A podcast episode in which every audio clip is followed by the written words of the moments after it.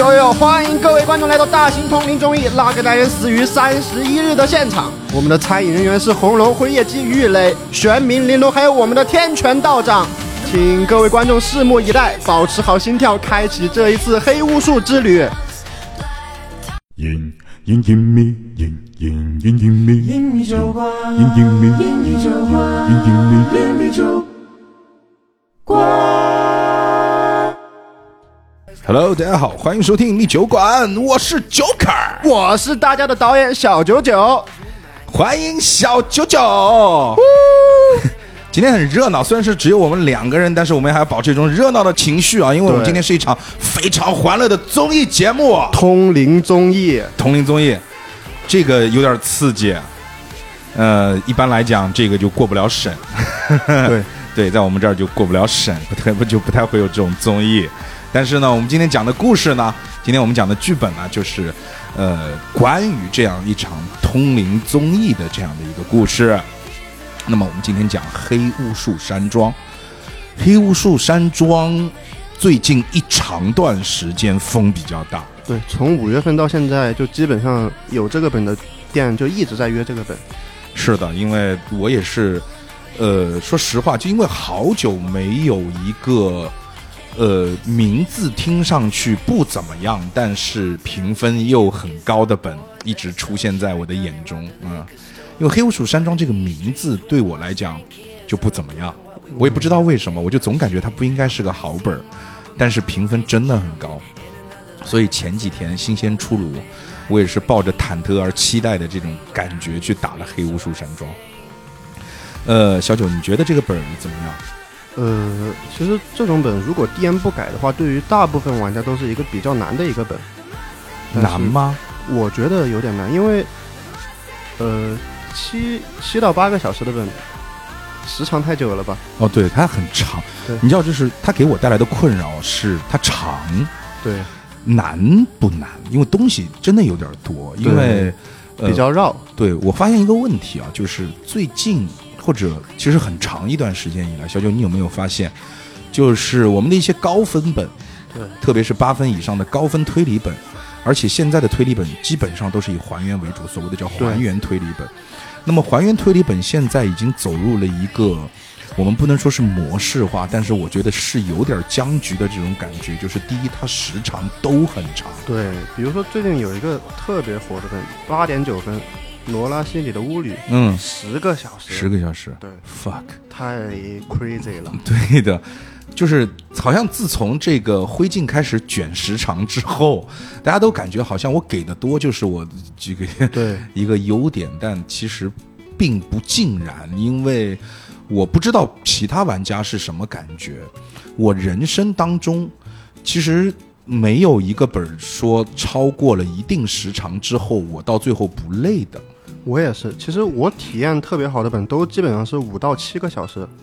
哦，我七个小时对我来讲，我觉得超过六个小时对我来讲就已经开始累了，就是我要头脑宕机了。我我说我的头脑基本上能够保持在五个小时的高速运转之下，而且我跟你讲，就是说，呃，我打这个本儿是带了，我当时是在成都打的这个本儿，我当时是带呃，不是，就就是不是推土机，我带了两个纯新手玩家，就是哦从来没有打过剧本杀的玩家，然后当时也都是我的客户。我现在在我的客户当中去推广剧本杀，你知道吧？都是一群，其实就是中老年人，像我这样的中老年人，就是这辈子没有接触过剧那剧本杀的，他们也没有办法，就是有的时候他们必须应应呃来应酬我，所以就是说，OK，那么我们就去玩剧本杀，然后我们就有一个客户，他其实很聪明，他生意做得非常的好，他是一个非常有钱，也是非常有生意头脑的老板，天天在家看那个稻盛和夫，你知道吗？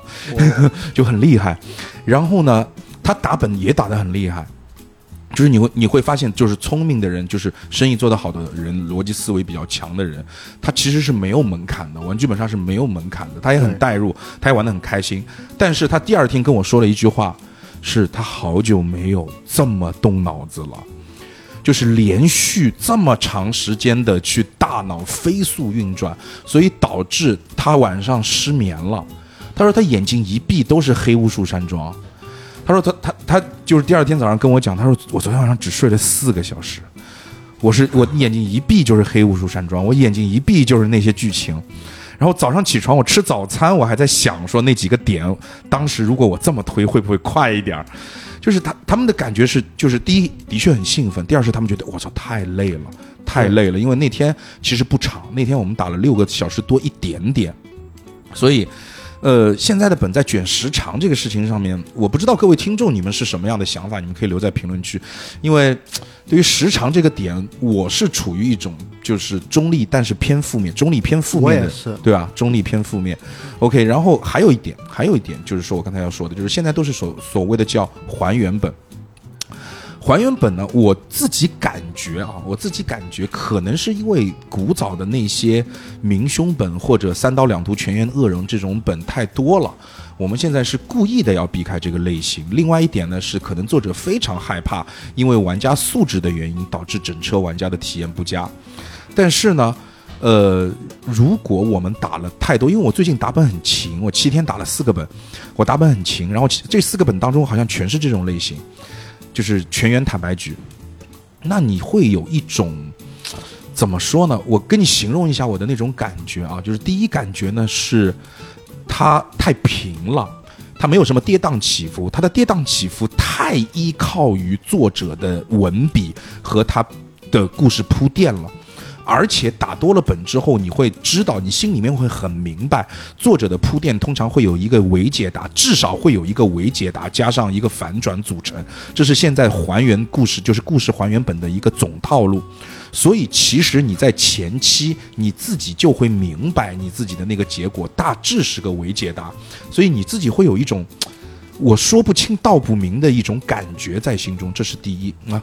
就像闯关一样，对吧？就是我知道这一关我做完，就比如说我推出谁谁谁是凶手之后，但是我知道没有结束，对的，一定是错的。是的我，就是要把这个错的先推出来之后，才能进行下一步。对的，对的，对的，这样就导致了一个什么原因啊？就是说，我会发现有的时候这些时长浪费在哪里？就像我之前前几天打的那个，呃，呃，就这个虚构幻想，虚构幻想，我们是一车硬核玩家，一车硬核玩家就导致了一个非常致命的问题是，因为作者不可能在前面圆一个非常圆的故事，给你圆到一个伪解答，它多少当中会有一些你不可理解的漏洞或者破绽，你明显会发会发现这个破绽是有问题的。但是就算有这些问题，你当前也只能得出这个结果。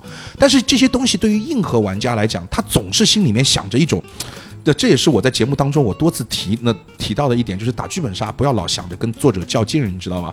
就他老有一种就是说我一定要跳关，因为我是硬核玩家，我这里一定要跳关，我一定要他妈的在这里我就把最后的结果给跳出来，到最后就等着你 DM 夸我那夸我一句，哇，牛逼！哇牛逼！你他妈在这个环节你就把最后的故事给 Q 出来了，他就可能就等那种感觉，你知道吧？对对对但是这种感觉就很浪费时间。对啊，就是其实你用了一个小时，你就把这个答案得出了，但是他又用了另外一个小时去怀疑这一个答案。其实，在当前你不用怀疑，作者到这里只想告诉你这个，但是有的时候有有有有有一些硬核玩家就会不断的去怀疑说这个答案，我现我我现在是是不是只能推出这一个答案？所以浪费时间是在这个点上。另外一个点就在于你。实就就是你的这种所谓的叫叫这个这个这个呃叫全员坦白局，全员坦白局就会有一个问题是，它是一个很大型的故事分享大会，它对于分享故事这个人的分享能力有极大的这个要求。对，而且还需要你一个非常耐得住性子去倾听，因为你听一个人没问题，对分享一个人没问题，但是你是听一桌人，听一桌人，你还得记住他们这些人当中说的是不是重点，对因为很多人的分享是没有重点的，甚至是就是挑。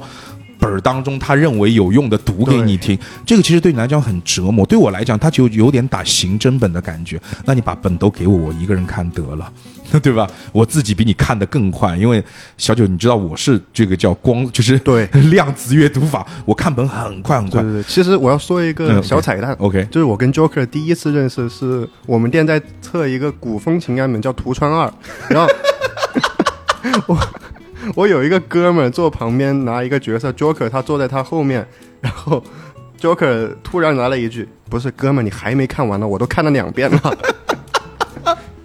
对的，因为我看本很快，所以就是有的时候对我来讲就比较煎熬，就相当于我认为，如果这个本是我一个人在打，就是你把所有的本给我一个人看，我一个人打的话，我可能可以把时长缩短三分之一。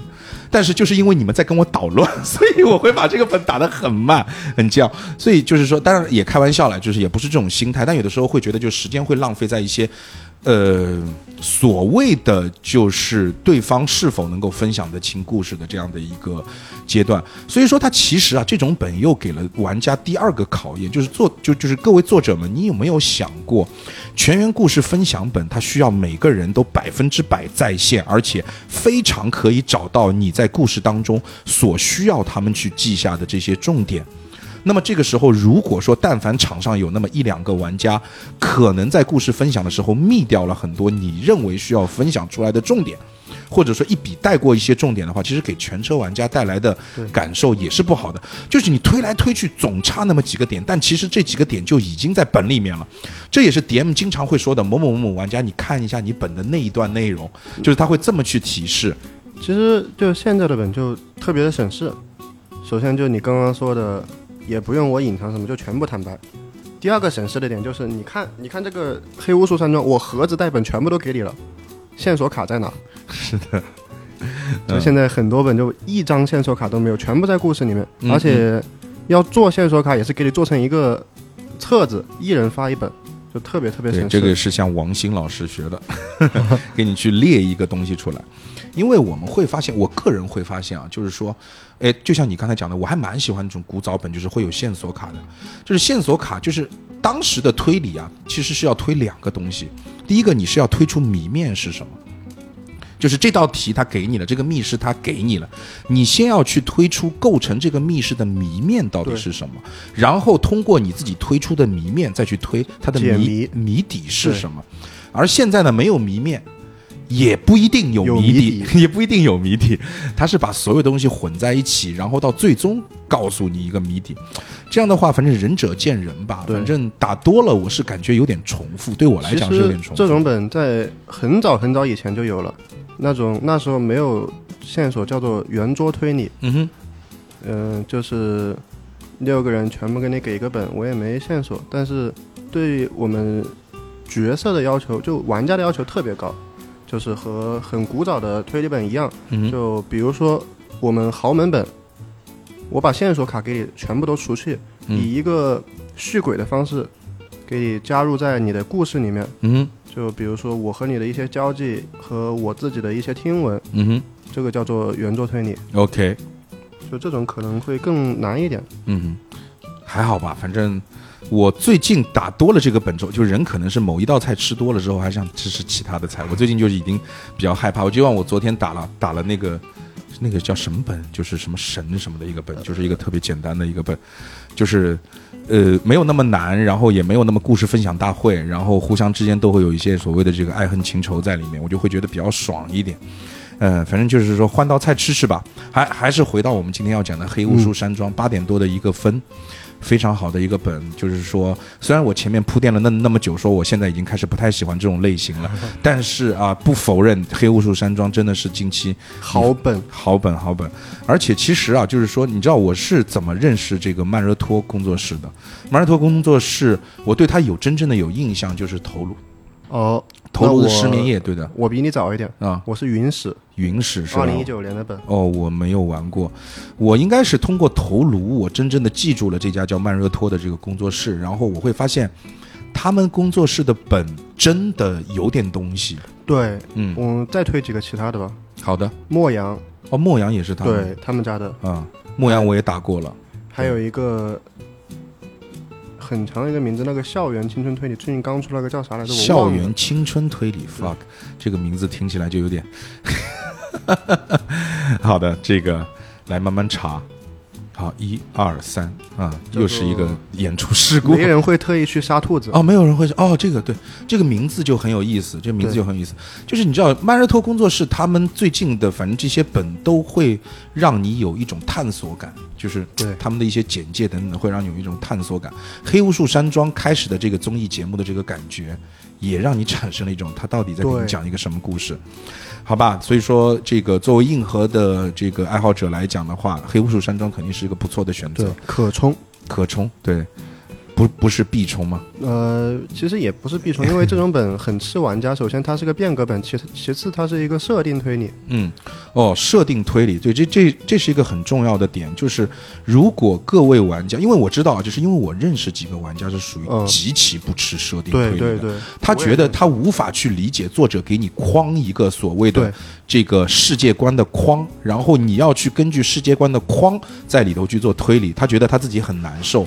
包括之前的《头颅失眠夜》也是，《头颅门的失眠夜》当中有几个也是属于叫设定推理，然后就是当时就包括像呃林北之类的就很很反感，非常的反感这种世界观。所以各位玩家，你们呃这这个这个斟酌吧。第一，设定推理本；第二是呃可能比较长，因为六小时是打底的，当时我们打的非常非常快，快到最后一趴，我们把作者的合轨破了之后，我们没推。就就是我们跟作者说，我知道它是什么原理，但是我不想推了，因为大家都累了。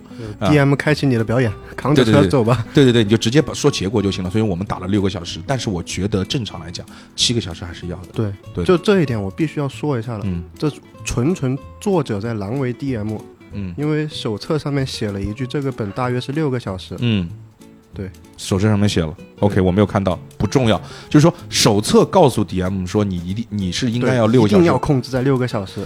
但是你如果不去更改或者是扛，就直接扛着车走的话，很难很难六个小时。嗯嗯嗯嗯，我觉得也的确是。反正各位玩家啊，你们听到这里，呃，一个时长很长的本啊，你们斟酌一下是是不是要打。那么如果说呃，你们还是觉得哎，这个本是需要冲一冲的，因为的确评分很高啊，我也是很正向的这个推荐。那么在这里，请你关掉我们的节目啊，因为我们接下去啊就要开始我们的剧透环节了。好，那么我们就开始。那么在剧透环节之前呢，我们要说一下，就是小九就是真的让我很很很感动啊，就是我们的飞行嘉宾计划的这个 这个呃第一批第一个人物呃这个第一个人物，他给我交了一份儿这个 就就是他自己改编的，算是改编吗？呃，就是改编。啊，改编的这个黑巫术山庄的 DM 手册，他自己给黑巫术山庄写了个 DM 手册，fuck，太厉害了，所以我很感动。所以说，哎，我也是刚打完新鲜出炉，那么对一下我自己打的那个版本和你的这个版本，咱们之间的区别在哪？对，可能就是更改了一下一些环节，就把难度给缩减一下到六个小时，嗯哼，就是一个缩减难度的一个更改嘛。好的，好的，好的。黑巫术山庄是个六人本，三男三女，对，好吧。然后，呃，来先介绍一下我们的角色吧，就就是一一一开始你看到的角色设定是一个什么样的角色？角色设设定，首先从封面来看，就是一个六个长得特别特别奇葩的一个人。对的，我们 Joker 拿的是哪个角色？你猜，你不是这样这样，你先把所有的角色先介绍完，然后各位听众你们也猜猜我，就是我会拿哪个角色？就首先我们第一个是天权，天权，他是一个道长，对天权道长是一个道士啊。然后嗯。然后第二个是对你看到天权那个封面啊，你就会感觉就是，如果你不看其他所有的封面，你拿到天权的这个封面，就是你拿到这个本啊，你就是没有看过其他人的本的封面，你会觉得我操，老子他妈打的是一个古风修仙本吗？就是特别古风修仙的一个造型，就是那种他穿的不是道袍，他穿的就是那种大白袍就是修仙者的那种啊袍，对，还来了拿了一个那个浮尘。毛笔哦，浮尘，浮毛笔，哪有毛那么长的毛笔？对，然后一头白发，然后做了一个这种这种剑诀的这种手势，对，然后就很飒，很帅。很飒，对。对对对对，OK，然后这个本的难度比较低。OK 然后第二个叫红龙，红龙，哇，这个名字就很棒，红龙让我们想到了谁？快点，快问快答，红龙，Red Dragon，红龙，红龙，红龙，OK，沉默的羔羊嘛，哦沉默的羔羊前传叫红龙，让我们想到了那个吃人的恶魔啊，但是不是，她是一个很可爱的女孩子。对，很可爱的一个女孩子。对，让我看看红龙的本，红龙，红龙长得什么样？红龙啊、呃也是，就是也也也不是很可爱了。大家想象，就是那种美国美国二十年代或者美国这个一零年代那种这个边境小镇上面的那种女的，穿着一身那种维多利亚时代，就是后维多利亚时代的那种呃小黑裙。然后戴着一个小黑帽，然后还有一个面纱，对一个西方人的一个样子，金发碧眼。比较御姐一点。对对对对，比较御姐，她不可爱，对是。然后手里呢拿着一个闪闪发光的一个水晶球，然后这是一个，就从封面看出来，它有一个水晶球，对的对对，它应该就是偏那种就需要去推自己这个水晶球去干嘛的？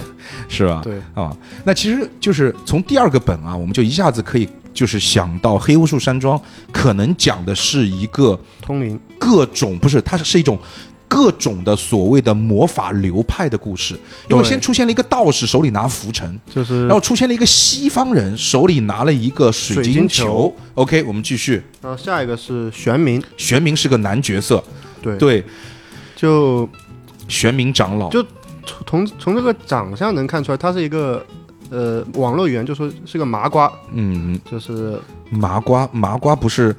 我我不太知道你们零零后的网网络语言，就是这个本里面有很多很多的烂梗，嗯，OK，但是它是长得最像对他长得就很，最像玄冥是个很搞笑的对对对角色，你不觉得吗？对对，然后而且我再补充一点啊，就是在我们的这个选本的时候啊，人物的介绍里面还有他们的一个身份，比如说我们天泉道长啊，他旁边有一个身份，就是他来自于一个叫天师道的地方，对对不对？我们红龙呢来自于一个叫伦敦皇家神秘学会，玄冥呢来自于我们的这个叫光明教廷。我操，玄冥看上去就是我们当中最屌的一个人，你知道吗？对，因为他的脸都已经不是脸了，对的，因为因为就是他穿的那种就是教廷，就是古代罗马教廷的那种白色长袍，然后身上还有金色的装饰，然后呢戴着一个巨他妈牛逼的一个面具，就是这个面具是一个太阳神阿波罗的这种面具啊。对对，就是这样的一个感觉，就就是那种高高在上、身带玄光，就那种感觉。然后名字呢又很中国，就 叫玄冥，玄冥长老那种感觉。类比一下旅那个美国的自由女神，嗯，对你这个形容虽然很不贴切，但差不多吧。然后更重要的是什么？更重要的是什么？因为因为我们会发现，好像每个人好像都有他自己的法器，对不对？嗯之前一个浮尘，一个水晶球，玄冥他的道具 拿了一个道具碗，好像是一个碗，拿了一个碗，我的天哪，神了！OK OK，还有继续啊，下一个我们说玉垒，玉垒，玉垒嗯。其实是一个、呃发型比较杀马特的一个一个发型不杀，这这这不就是我的发型吗？啊啊，我放下来就是这个发型。OK，玉磊，我介绍一下啊，就是玉磊。哎，我发现我们两个对于世界的认知，哎，真的是一个对八零后和零零 零零后的一个偏差，你知道吧？OK，在我看来，这个发型还蛮帅的，好吧？玉磊啊，无门无派的一个男生，他有点像什么，你知道吧？南派三叔笔下的那个小哥，就是那个黑衣小哥，我忘记名字叫什么了，就是就是一身黑衣，然后呢，就是穿着一个黑色的风衣，然后里面也是黑色的衣服，还戴了一个半脸遮住半脸的面具，而且还做了一个 rapper 的动作，就是捂嘴 rapper 捂嘴的动作。对，然后呢，呃，看似啊，就是如果我们光看封面，我们什么都不要去谈，说他到底有没有法器，他是用什么做法？我个人会认为，他的法器是戴在他胸口的那个黑骷髅的吊坠。嗯，因为他身上只有这东西了，对，或者是他这个半脸的面具，呃或者是他半脸，因为就是说你要看就是一个人身上一些不协调的东西，或者说是他协调，他跟他的装备很协调，但是就是说感觉有点用的东西，要么就是他这个半脸面具，要么就是他这个呃黑色的骷髅吊坠，基本上就是这样的一个东说西。一协调，我们回到上一个角色，OK，确实玄冥这个碗有点不协调。当然不协调啊，他就非常的高傲，头都往上，鼻子对人，结果手上拿了个碗在乞讨。对，就是那种感觉，就是他拿什么？他比如说他拿根法杖，他拿一串念珠，他拿什么都比他拿个碗要来的协调。你知道，他拿个碗，我的天呐 o k 然后玉垒这个本其实是我们全部六个人中最难的一个本，你如果认为自己就是很牛逼啊，这个推理能力很很很强，就拿玉磊。对的，OK 对。然后下一个角色是辉夜姬，辉夜姬啊，我喜欢的其实是巫女装束，对，日本日本那种雾切家族的辉夜姬，雾切家族的一个女儿。对的就。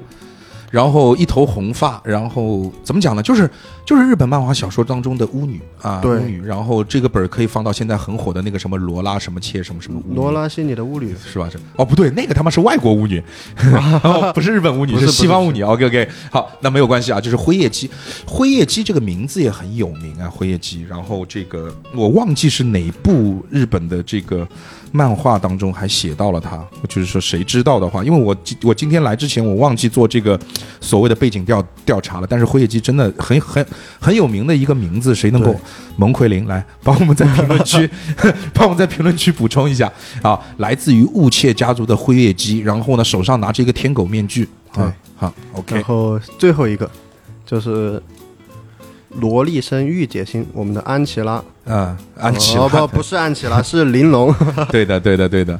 呃，华国紫薇殿啊，华国紫薇来自于华国紫薇殿的一个叫玲珑的小姑娘，穿着那种黑暗萝莉的衣服，黑暗萝莉的大长裙，然后呃戴着一个眼镜儿，大眼镜儿，摆着一个很可爱的姿势。呃，看上去也没有拿什么法器，然后呢，它来自于一个叫华国紫薇殿。那么通常来讲啊，比较中二的这个听众，你们就会知道，就是华国一般来讲指的就是我们的这个中华民族的这个中国，对不对？就是华国。啊、所以说，其实我们来分析一下这些人设啊。有来自伦敦的，哎，有来自伦敦的耍水晶球的红龙，有来自于这个所谓的中国，应该肯定是中国嘛道长，天师道啊，道长天权，有来自于一个未知国家，但是很明显应该是西方教廷，对吧？这种光明教廷的手拿一只碗的玄冥长老啊，然后有一个来自于明显是来自于日本的一个雾切家族的一个辉夜姬啊，有一个来自于不知哪个国家神神秘秘的有一点这种暗黑吸血鬼风的这个玉玉垒，然后呢，这个有一个来自于华国所谓中国一个叫紫薇殿的地方的一个玲珑，叫玲珑的一个姑娘，但是她打扮的却很奇怪，她打扮的是黑暗哥特萝莉的那种感觉，对对对对对就是以上就是这些人物，所以其实我说实话，在人物设定这一趴，我很满意。我也是，就五湖四海就没有比较相近的一个人设。对对对对对，他的人设非常的鲜明，也非常的，就是让你有一种想探索一下它里面到底讲了一个什么故事的感觉。好了，现在你可以猜我拿的是谁了。好，那我猜一下，我看一下。你好刻，意，因为我拿的那个本就摊在我的面前，年纪最大的我看不出来呀 年纪最大看不出来。OK，那给观众猜一下吧。是的是的好，三二一，好，OK，好，是玲珑，玲珑，小萝莉。小小萝莉。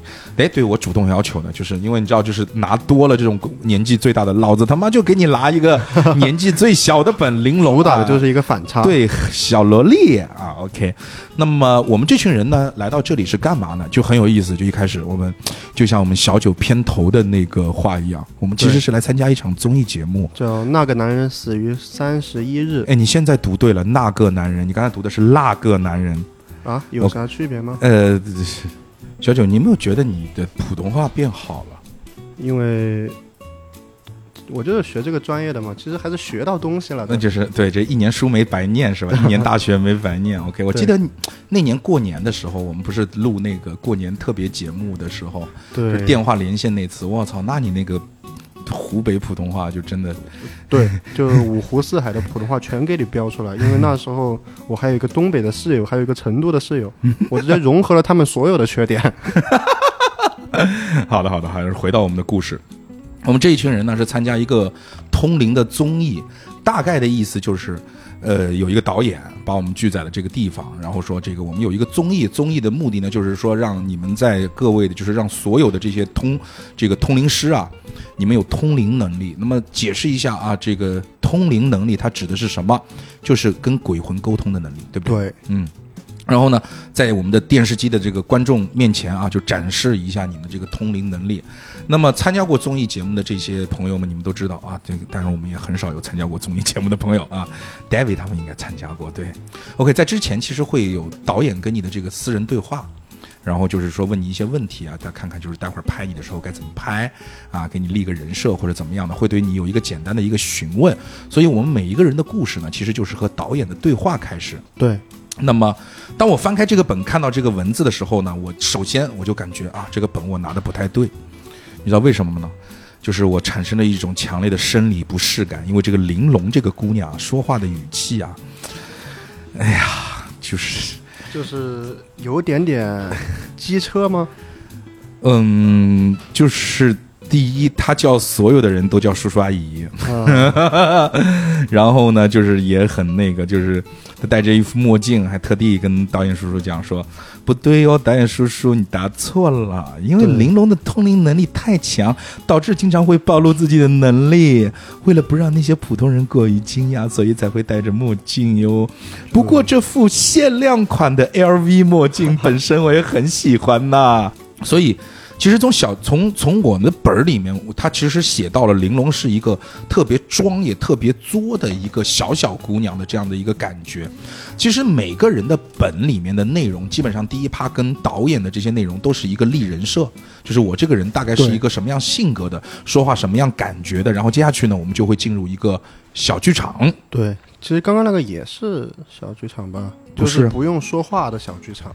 哦，对对对对对，它很像一个，它其实你翻开本之后，你会发现它是你自己和导演的一个对话。对，然后呢，其实，在对话之后，其实，呃，在对话之后进入我们所有人对所有人一起说话的那个小剧场之前呢，有一个我跟导演每个人都有一个跟导演自己讲的自己之前通灵的一个故事。那么这个故事呢，我们先在这里放一放。嗯，嗯，然后呢，这个我们就会进入了一个跟玩家之间对话的一个小剧场。小剧场。然后这个小剧场，刚刚这个小九的意思就是很尬。对对对，很尬很尬。但是呢，哎，我发表一下我的意见啊，我先说我的意见，你再哎这样，你先说你的意见，为什么尬？因为其实我是一个比较喜欢独狼拼野车的玩家，OK，我无法在其他人面前，女皇保佑，东方人，你就不能让让那个该死的福生离我远点吗？他老是凑过来，我都要过敏了啊！去嗯，对的，就是哎，就是哎，你们有没有发现一个问题？啊！就是你刚才讲的，就是独狼拼野车的时候，每到小剧场这个环节，啊你不知道你是该，就是其实你是可以认真念的，对我是可以放开的，但是你总感觉好像我应该就是就是很刻意的，很刻意的，好像很不认真的把这段给过了。哦，对对因为感觉对对对，有有有点就对心有有有有有心就心里上有点怪，但是我我跟你说一下我另外一个点啊，就是怎么样呢？呃，我个人感觉这一趴还是有点欢乐的，因为我觉得他的文笔写的还可以，就是对每个人都很抓嘛，就每个人都很抓嘛，你会发现就是他很符合我们所要的，因为我觉得吧，他其实是想做一个，因为我们可以事先剧透一点点，他后面的气氛是没有那么欢乐的。对他可能是想做一个反差，所以他就是我认为啊，就是说我们去解读一下作者他自己写这一段的这个想法，他是想把前面去带入一种所谓的综艺感，一种很抓马、很刻意的一种就是欢乐对对呃欢乐，然后撕逼，然后人物冲突非常强烈的这样的一种抓马感，和后面来形成一种反差，反差，所以他其实是故意写的很抓马，因为你会发现他的文字就很好笑，他的这种好笑是负面的好笑，对就是很幼稚，对吧？就是这就低我。级笑话，对对，很低级，然后就这样的，然后就是我还拼命的就就就就是叫场上所有的玩家叫叔叔阿姨还怎么样的，而且最有意思的是什么？他的自我介绍环节，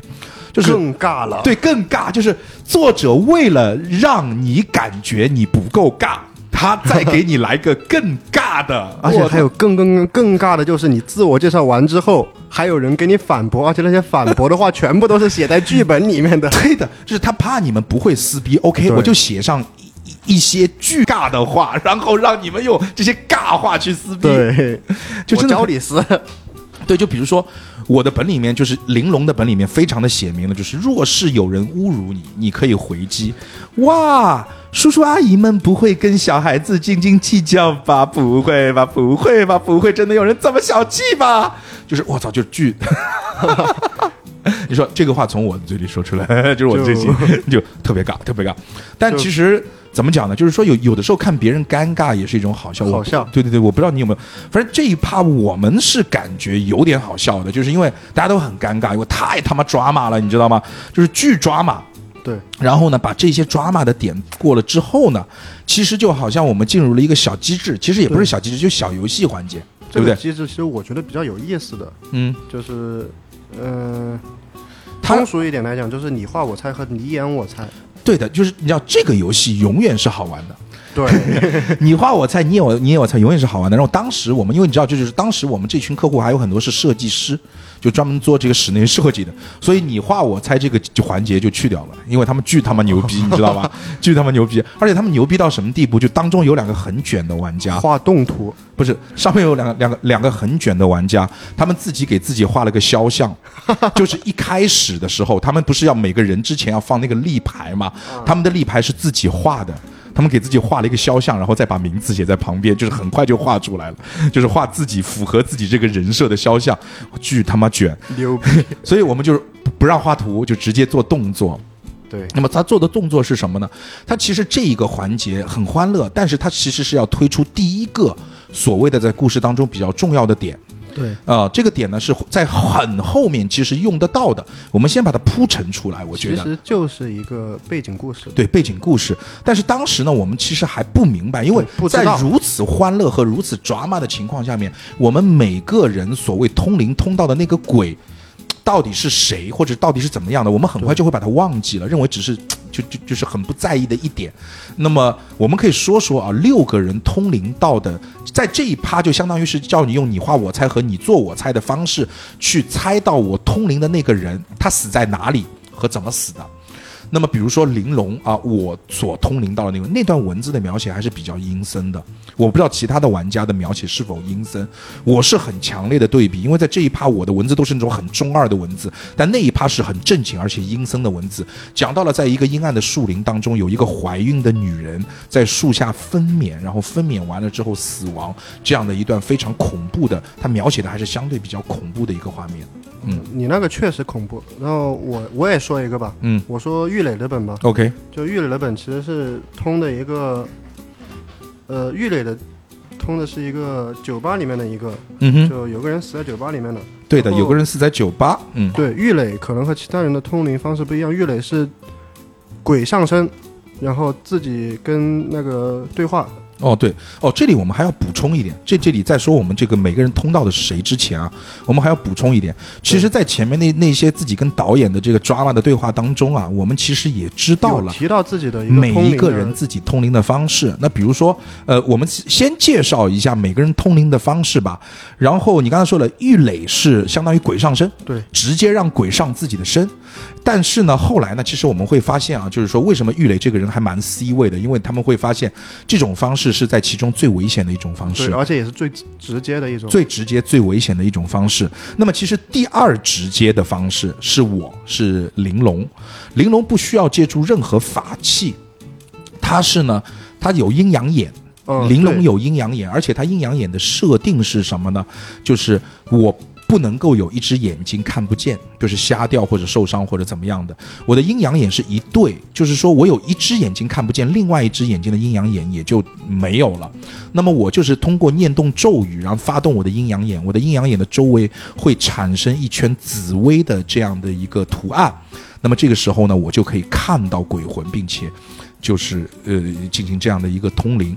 那么我们的这个红龙，红龙顾名思义，他拿了一个水晶球，他可以通过水晶球来进行通灵，来看到这个鬼魂。其实就这五个人都是大差不差的。OK，就我们的通灵机制，就是一个小的一个通灵机制是阴阳眼，它嗯可以随机去通人，对的，但是其他人就比如说，呃，A 死了，然后我去 A 先死，B 再死，我去通就只能通到 B，哦，就通不到 A。就除了我以外，除了我以外，其他所有人只能通最近那最。近的那个，然后你可以，你有百分之五十的概率可以通到 A，因为你是随机通灵。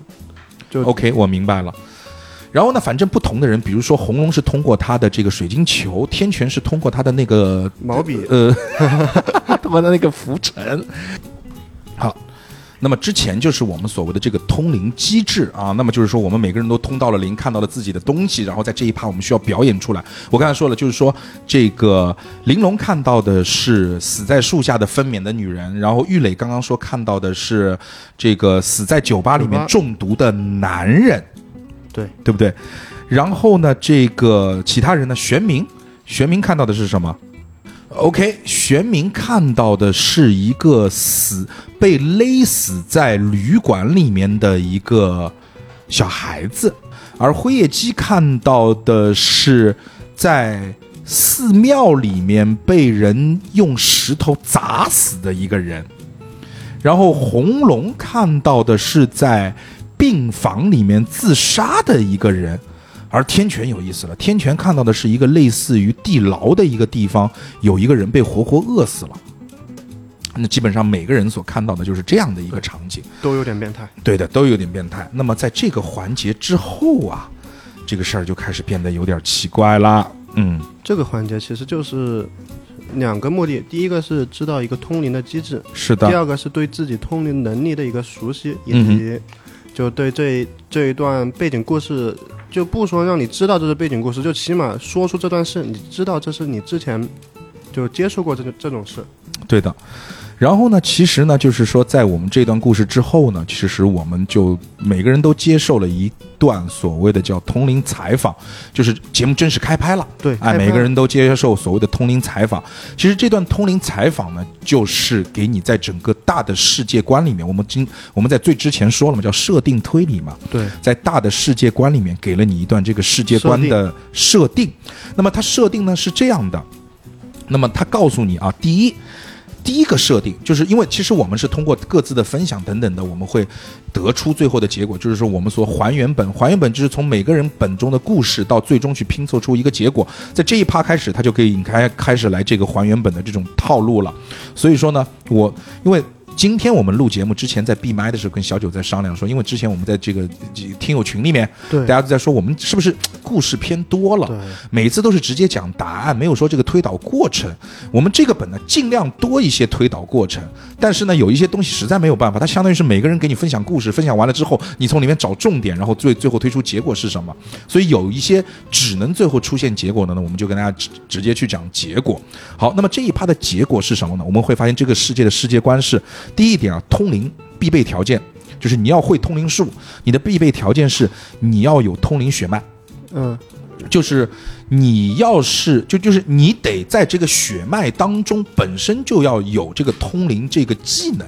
对怎么讲呢？就是说你的父母至少其中之一吧，会通灵。会通灵，或者说你的祖辈，就是你这一支儿，你身上流的血必须是通灵师的血，对，你才有可能会通灵术。这是必备条件一，是你要有血脉，要有要有通灵血脉。那么你也知道了，就是所谓的必备条件，不代表是你有了就会。只是说你一定你要会，你必须要有啊！各位听友，你应该能够明白我们所要表达的这样的一个意思，这是第一。第二一点呢是，你有了血脉之后，你要学会通灵术，你要经历什么？你必须要经历一个所谓的通灵修炼。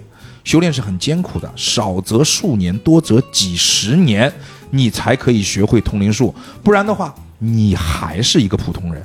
就是你有血脉没没那个没有用，你还得通过努力的学习。第三个是什么呢？我们通的灵，我们再来说这个世界上灵的设定是什么？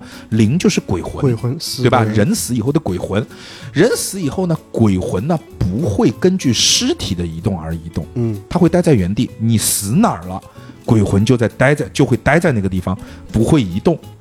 所以说，也就是说，我们要去通灵，我们是没有办法远距离通灵的。对，我们只有待在人死的那一个范围内，对一个小范围内，我们才可以通到当时死在这个地方的那个人，因为那个人的鬼魂没有动啊。而且呢，这个呃鬼魂呢有一个通灵期限，嗯，通灵期限就是两年，因为一旦过了两年这个时限，鬼魂就会消散掉，你就再也通不到他了。然后还有一点就是说，这个呃，玉垒有一个这个所谓的叫增加的设定，就是因为他那个通灵是直接让鬼上身嘛，哦对对对，对吧？所以说是对他一定要这个所谓的很很小心，而且在一定时间内要被把鬼赶出去，对。不然的话他很容易反噬，让鬼占据他的神体啊，这个也是他的一个补充的一个设定。然后我再补充一下，就是反噬是直接死亡，对，是挂掉，就不是说这个说你会变成另外一个人，不是，他就是会直接挂掉。而且通灵的每个人都会有一个媒介，嗯，就比如说。我是一个水晶球，我嗯是一个碗，然后玉垒的媒介就是自己的身体，对，我的媒介是我的阴阳眼。对，就是嗯，这个。好的嗯我，们的故事了解哦，之后，还还有一啊，点，还有一点，鬼是可以被反复召唤的，就是这个鬼可以被通 n 次，对对对，可以被通 n 次，可以通 n 就是除了阴阳眼、阴阳眼以外，没有新的鬼魂出现，我就一直通的是你。对的，对的，对的，就是这样的一个设定，好吧？然后呢，这就是我们其实它第一本这本欢乐本嗯，比较欢乐。到此结束。它是通过欢乐的形式，第一让大家原本原本不怎么尴尬的气氛变得变得尴尬起变得尴尬来起来，同时告诉了你一些世界设定。好，OK，这个本时长大概在一个半小时吧。一个半小时，差不多。我们当时也打了，我当时其实没有打那么久，当时还比较快，我们可能一个哦小时就结束了。嗯嗯，然后，呃，接下接下去啊，我们就会发现我们拿到了第二个本。然后呢，其实这个时候我们会看到一个黑袍人进入了这个房间，神神秘秘的，这就是一个气氛的转换了。就刚才是一个我操欢乐，现在突然呢，我操灯关了，黑袍人进来了，手里还提着一个灯笼，煤油灯，对的，嗯，他过来会跟你们说，你们六个死了。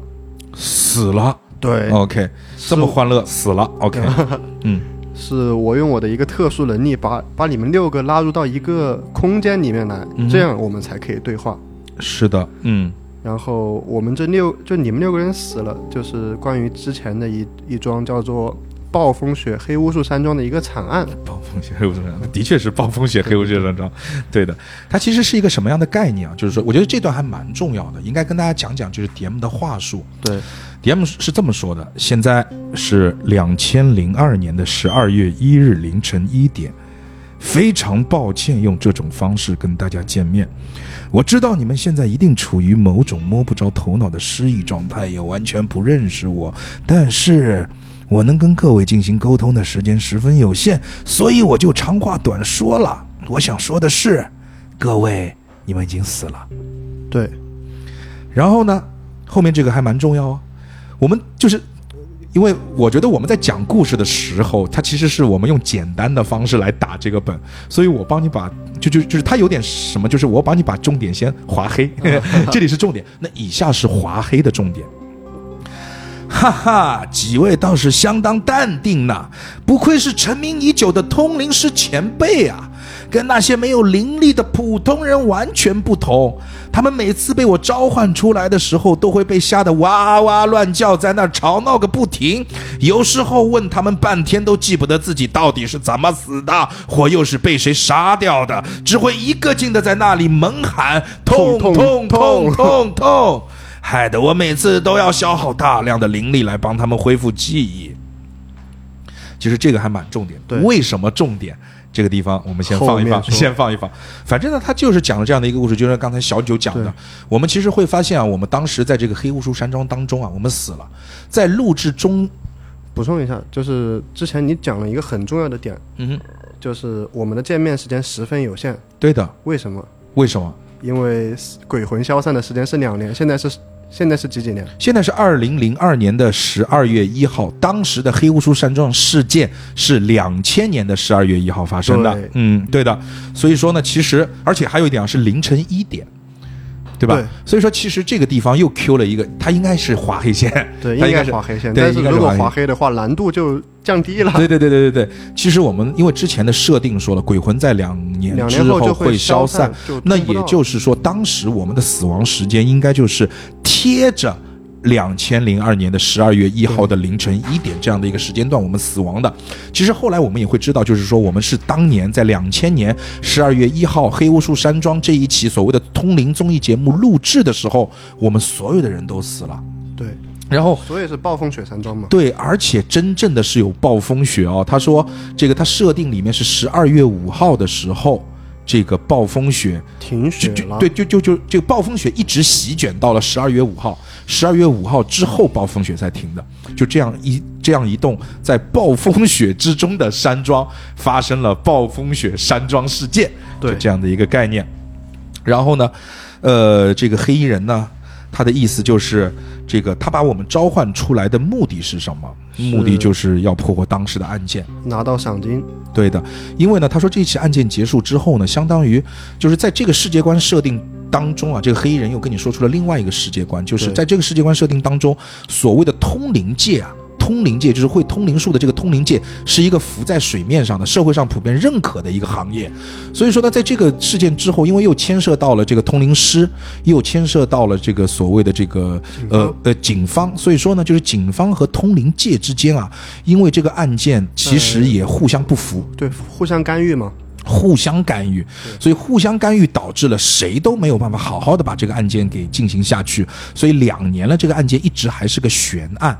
而把我们召唤出来的这个人呢，他说他自己也是个通灵师，对，那么他是个通灵师侦探。他说我以前就是通过这种通灵术来破解案件，而别人却不知道我有通灵术，一直以为我就是个普通的牛逼的侦探。就是我先，比如说你死了，我去通过我的通灵术去把你的鬼魂召唤出来，然后我跟你面对面交流，问你你是怎么死的，嗯，然后你告诉我怎么死之后，我才告诉警方，我说这是我最牛逼的推理。对对对警，方说牛逼，好，钱给你了。对的，他就是专门通过这种方式去拿赏金，而这一次所谓的黑雾树山庄的这个事件已经悬赏到了两个亿，捞笔大的。对他就要捞笔大的。然后呢，他还用一个东西来怎么说呢？来来来来诱惑我们。他说他有一个法器。啊，他说我有一个复活的法器，说只要我们可以帮他拿到这两个亿，他就帮我们复活，因为就是这就就就就诱惑我们嘛。对，那么这个时候呢，这个他就呃想要说，那 OK，那我就帮你们恢复你们的记忆对啊，你们来这个回忆一下到底是谁杀的。但是呢，在这里呢，当然我们也不需要去推导他的逻辑到底对不对啊，这也是剧本杀经常用的惯例，就是但凡恢复记忆，不能一下子给你，对，得慢慢的给你，对不对？虽然说我时间很紧迫，但是我还是要慢慢的给你们，就是这样的概念，嗯。然后然后呢，我们就拿到了第二个剧本，死者在幻夜中醒来。我们醒来了，醒来了，醒来了。嗯，然后不仅有剧本，我们还会给你发七个尸体信息，对的。你去给我找你是哪，你你你的尸体是哪一个？嗯，然后呢，很有意思的是什么啊？就是说，我们其实在醒来的时候啊，我们有一篇非常莫名其妙的一页。这一页有可能也是，就是你知道，每个剧本杀当中，它如果有一些梗是你以前没有碰到过的，但是这个本到最后你会发现很妙，这个剧本杀就动了反转，这一这一个本就很妙，它这里有一页，它这里有一页，就相当于说你醒过来之后，你觉得就是就是有一股莫名其妙的力量啊，在阻止我回忆起以前的东西。当时其实通灵师在帮我们回复记忆的时候，其实也说到，就是好像有什么力量在阻止他，他自己觉得很奇怪，那有什么力量在阻止他？但是没有关系，我们还是回忆了。但是我们在刚开始回忆的时候，我们回忆是无比混乱的。甲骨文，对，然后你就会发现，就是我们整个一页纸上面，秘密就是我们的剧本有整个一页纸，它密密麻麻的没有标点符号的给你列了一页的纸的字，而这些字当中几乎每个字都不认识，都不认识。都是那种非常奇怪的生僻字。就那时候，其实我拿到本之后，我做了一个很牛逼的事，嗯，推理。推理是，我也是，我逐行的看，说这里面会不会有什么对我也是这么想的，就是牛逼的信息推出点信息出来。对，其实根本没有，根本没有。其实这就是我们当时所想的所谓的叫跳关信息。对，因为我们知道当时他这么写肯定不太会，就是当时就让你看出什么。但是你总想说我的聪明才智能不能从里面看出？我当时也看了，但真的看不出任何东西。然后呢，我们其实所谓的第一段回忆啊，就是我们的回忆是片段式的。那么我们的第一段回忆，其实就是我们死前的场景。对，那么通过我们死前的场景跟场上我们拿到的七个尸体的这个呃线索去这个对比啊，我们就可以找到我们分别是谁。那么在这一趴呢，其实就是通过我们自己在死前的那段回忆，根据自己的这个死前回忆自己是怎么被杀死的，然后呢，根据被杀死的一些细节和我们拿到的七张尸体卡上对于尸体的描述，虽然说，而且我们这些这里的人呢，他有可能死因是相同，比如说有好几个人是被枪杀，但是尸体会有一些不同的特征，男的、女的，还有男的、女的，还有就是说，比如说碗、水晶球、碗呐、水晶球啊、浮尘呐这些东西。，还有一点要跟听众讲，嗯就是我们不是六个人吗？对的，那第七个人是谁呢？第七个人是谁呢？哎，你别忘记了，还有一个天天在告对，就是我们的对话当中一直有一个导演，对不对？对对对，那个导演好像是姓袁，啊，哎，袁导演就是有一个导演一直在跟我们讲话，就说明了当时其实，在场上肯定至少还有一个导演在场。所以说呢，呃不知道是谁的尸体，就是对，不知道谁的尸体，那就是导演嘛。所以说，我们现在基本上我们可以盘出来的就是是天权道长啊，他很惨，他是最惨的一个，他又中了毒，他又被开了枪。枪。死了。对的，然后呢，我们的红龙是被勒死的。死的，嗯，玄冥呢是被枪杀，然后玉磊是被炸死的，辉夜姬呢是被枪杀的，玲珑是被割喉的，那么剩下的那个被枪杀的那张尸体就是导演的尸体了。其实还是唯一的难点在于玉磊这里，嗯哼，就是他的回忆描述好像写的是，他晚上躺在床上睡觉，然后感受到一股热浪袭来，然后自己就死了。那爆炸我觉得就是也蛮不明显的，不不不不，不明显是吧？就如果说我拿着一把枪抵着你的太阳穴呢，热浪是枪你可能想多了，你可能想多了。我觉得就是说，你躺在床上，感觉有热浪袭来，很明显就是爆炸把你烧死了，这个是挺那个的。然后嗯，对的，然后对，然后呢，就是就是这一点盘出来之后，我们的逻辑就是，那我们七个都死了，肯定都不能是自杀的吧？我们总有一个凶手，是的，凶手怎么盘？啊、那就很简单。他凶手怎么盘？就是我们会发现里面除了玉磊之外，全是谋杀。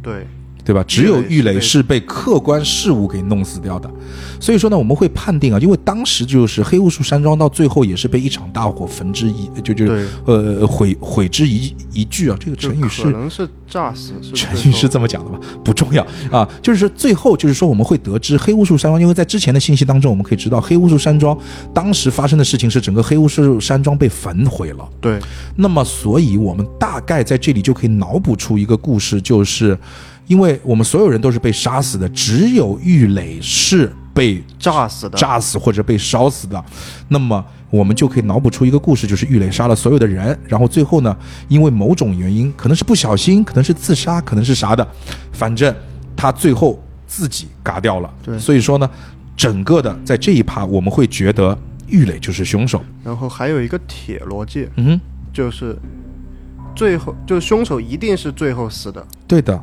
而最后肯定是那一场爆炸，爆炸只带走了玉磊，没有带走其他人，就说明他们在玉磊死之前就已经死了。对的，对的，对的，对的，因为爆炸是最后发生的，所以说最后一个死于就是死于最后一个成因的人只有玉磊，所以说他是杀死前面所有人的凶手。就所以当我们推出这个结果之后呢，我们那个神秘的通灵侦探啊又来了，又来了，说这个看来如此啊，这个玉磊就是我们的杀人凶手了，对吧？这个是这个就是这个案件很简单啊，我感觉那个两个亿啊，就是这个就在向我招手了。向我招手那个招手了，这个呃呃海边别墅是吧？啊，就已经向我在招手了。这是我们的第一章。对的。然后呢，这个但是呢，他觉得这个还不够，他知道了凶手还不够，他还得知道动机是什么。哦这样的话，他给警察才能有个交代啊，对不对？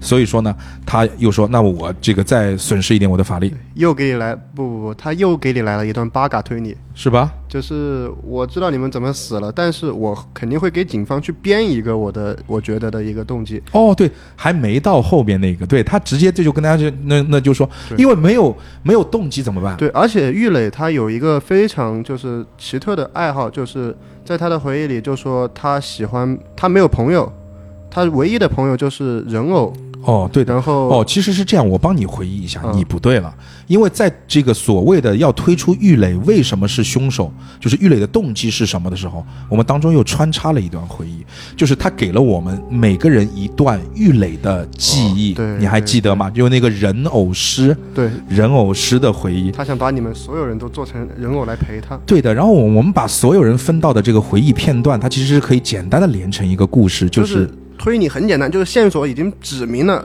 凶手就是玉不。用推理，就是把故事连起来钟。对，五分钟，就是玉磊这个人是个变态，他在当中还有一个名字，我忘了是叫什么名字来着。就是玉磊，他其实是有另外一个名字。当时我们回头想到了裴庆哦，裴庆，对，我们推出了玉磊，还有另外一个名字叫裴庆。裴庆呢是个人偶师，简单来讲呢，他就是另外一个世界当中的宁浩。哦，对对对对对，他要跟所有人做朋友，对他要跟所有人做朋友。他跟所有人做朋友的方法呢，是把别人做成人偶，先杀死，然后变成人偶啊，是这样的。所以说呢，这个时候。我们的八嘎侦探，其实八嘎侦探也是后面才知道的，现现在还不知道他叫八嘎侦探，我们先称之为他叫这个通灵侦通探。灵侦探。对，现在通灵侦探还蛮还蛮正经的，其实已经不太正经了。就是哎，我不知道 DM 手册里面，因为这边没有写，就是你对这个侦探的这个理解是什么样子？就是在之前作为 DM 来讲的话，因为我当时那个 DM 从开始除了第一段一开始还有点阴森之外，就是那个过渡吗。对，马上就是一开始他提着那个穿着黑袍、提着灯笼进来的那一分钟是正经的，那一分钟是正经的，说啊你们已经死了或者怎么样，后来马上就开始不正经了。那说明他跟我带的方式应该是想法应该是相同的。对对对对对，对他就是从头至尾就是个傻逼。对，因为我只要那个钱。对的，所以他只能只就是只只能帅一分钟。对，对我就先帅个过场就可以了。对的，对的，对的。然后其实他做后面这个八嘎侦探，你会发现这个通灵侦探啊，就是是一个完全不着调的一个人设，就是脑子真的不太好。就对于他来讲，反正就是说，老子今天就是我今儿就是赶快把这两个亿拿到手了，我真的我操，我告诉你，我等不及了啊！这两个亿到手，呃退休了。对这个别墅嫩模就已经在向我招手了，我就不行了，我这个已经就是急得不要不要了。然后他当时就就那就是说，哦，那我知道了，动机是什么？动机就是玉磊是个变态呗，对呀对吧？所以所以想和你们所有做朋友。对的，所以现在所有问题都解决了嘛，对不对？对于他来讲，所有问题都解决了，他就说杀人杀人动机也有了，对吧？杀人犯也有了，对吧？然后那个呃，我现在就要跟这个所有那所谓的这个警察去说了嘛，对不对？所以他就去给警察去打电话了。嗯，我们就翻页了，下一幕了。对，然后呢，我们就又回忆起了一些东西啊，又回忆起了一些东西。所以说呢，在这个我们的通灵侦探出去打电话的时候呢，我们六个死者呢又回忆起了一些更多的东西。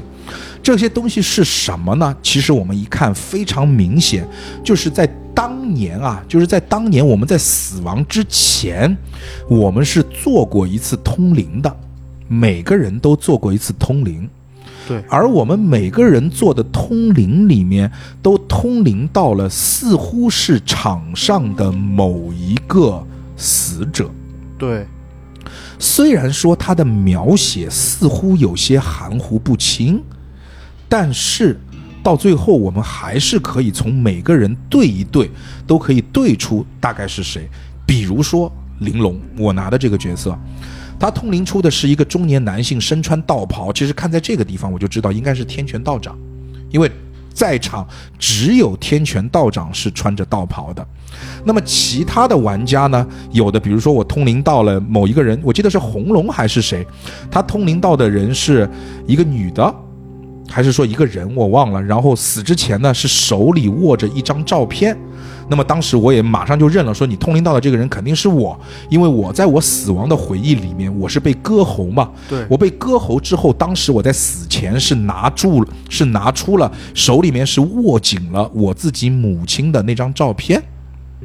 是，这个是我的回忆。那么就是相当于通过每个人在死前自己对自己的认知，再加上对方在通灵时候看到的那个死者在死亡前的那个样子，包括什么有水晶球啊，什么从身上掉出了水晶球啊，不拉不拉的，我们就可以完全的可以推出，呃。到底谁是谁。那么我这里简单讲一下每个人物所通灵时候看到的东西大概是什么。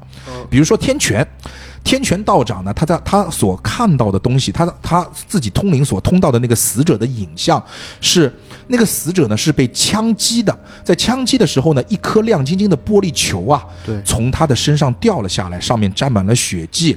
所以说呢，当时啊，这个我们去推理出了身上又有玻璃球，然后呢，这个又是被枪打死的。我们不要以为有玻璃球肯定是那个辉夜姬啊。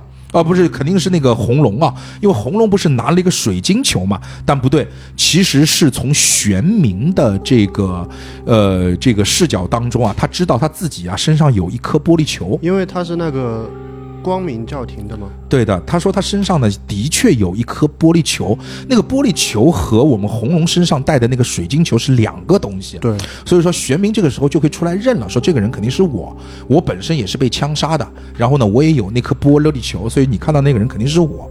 然后玄冥看到的是什么呢？玄冥看到一个人躺在床上，戴着半边脸的面具，所以这个这个这个人设就一下子就很像我们的玉磊了。就封面一模一样。对的，对的，对对对的，而且说那个人被炸死了，所以这个人呢，就是说我们就认作为是玉磊，而玉磊呢看到的是一个人被枪打死，被枪被枪杀了。有一个奇怪的手势。对，那个人死前呢做了一个奇怪的手势，就是拇指向后，食指朝天，中指朝左，其余二指顺顺势弯曲。大家想象一下，就是一个，就是一个拿枪的动作，就是一个不不不不，这个其实是雾切家族的一个通灵的一个。对它看上去像是一个手比作一把枪的一个姿势，但是呢，后来我们的辉夜姬说了，说这个肯定是我，因为这个是我们雾切家族的一个这个所谓的秘术的一个起手式。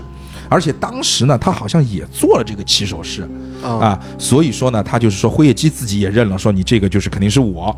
那么辉夜姬看到的是谁呢？辉夜姬看到了一个被勒死的人，而这个人呢，有一颗水晶球和一个蝴蝶的耳坠。那么这个时候红红龙说了：“你有水晶球，这肯定是我嘛，对吧？而且这个红龙也说，我也的确戴了一个蝴蝶状的耳坠。然后呢，红龙说呢，他看到了一个人是被割喉的，而且呢，这个人在倒地前手里握着一张女人的肖像。那么这个人就是呃，这个玲珑也说，这个人是我，因为呢，这个我在死前啊是拿了一个女人肖像，而且我的确是被割喉。”然后呢，玲珑啊，我刚才也说了，我看到的是一个穿道袍，然后好像被打了一枪的人。那么这个人穿道袍啊，又被打了一枪，那么就认定是天权。所以这个时候就很奇怪了啊，就是说通出了一个循环。通出了一个循环。为什么说通出了一个循环啊？在这里跟各位玩家去，哎，这个时候就是到了我们以前不干的事儿了，对就是分析合轨。它的合轨是什么呢？你通道的那个人必然是比你早死的那个人。对，就比如说天权通道玄冥，说明玄冥肯定是先死了的。就我们先排一个序，呃，我们从最后，红龙通到玲珑，玲珑一定是第一个死，辉夜姬通到红龙，那么红龙就是第二个死，辉夜姬比他后死。对的。玉磊通到玉辉夜姬，辉夜姬第三个死，玄冥通到了玉磊，玉磊第四个死，天权通到玄冥，玄冥第五个死。呃，玲珑用他的阴阳眼通到了天权，对呀、那天权最后一个死，那就是一个疑点了。对的。那既然如果玲珑是第一个死的，嗯哼。他阴阳脸是怎么通到最后一个死的天权？他死都死了，是的，是的，就相当于如果有一个人，就是当中出现了一个人，说这个人没有被通到过，对，那这个那就是合理的。那个人就是最后的凶手。就是说，如果说，因为我们之前认定最后的凶手是玉磊嘛，玉磊在他的通灵当中没有看到任何东西，呃，或者或不或者或者不不错了错了，是没有任何人通灵到过玉磊，对，没有任何人通灵到过玉磊，那就说明的确玉磊是凶手，跟之前的答案是对得起来的。